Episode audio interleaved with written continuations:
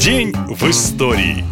Одна из самых интересных и загадочных страниц русской истории связана с прошлым веком, падением Российской империи и дома Романовых. Последним царем был император Николай I. Его наследником должен был стать единственный сын, цесаревич Алексей. С его именем и трагической судьбой многие связывают то, что Николай не справился со своими обязанностями и в каком-то смысле приложил руку к гибели своего царства. Цесаревич, как вы наверняка помните, был тяжело болен. Именно Именно 21 сентября 1904 года у него впервые случилось кровотечение, и врачи огласили вердикт. У наследника престола редкое заболевание – гемофилия. Его кровь не сворачивается, и из-за любой царапины наследник может умереть. Можно только представить, что испытали родители. Болезнь цесаревича стала тяжелейшим ударом и для императора, и для императрицы. Официальная медицина помочь мальчику не могла, и родители были готовы ухватиться за любую соломинку соломинку. Такой роковой соломинкой и стал Григорий Распутин. Известно, что старец подмял под себя императорскую чету и оказывал огромное влияние на внутреннюю и внешнюю политику государства только потому, что умел останавливать приступы цесаревича. Но как именно он это делал? Накладывал руки, молился, читал заговоры и да и нет.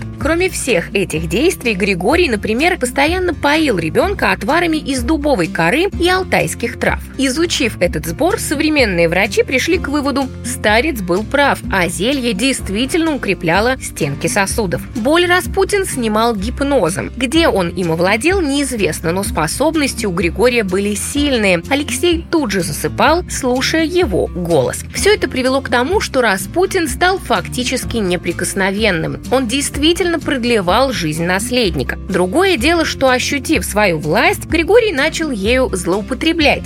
Однако это уже совсем другая история.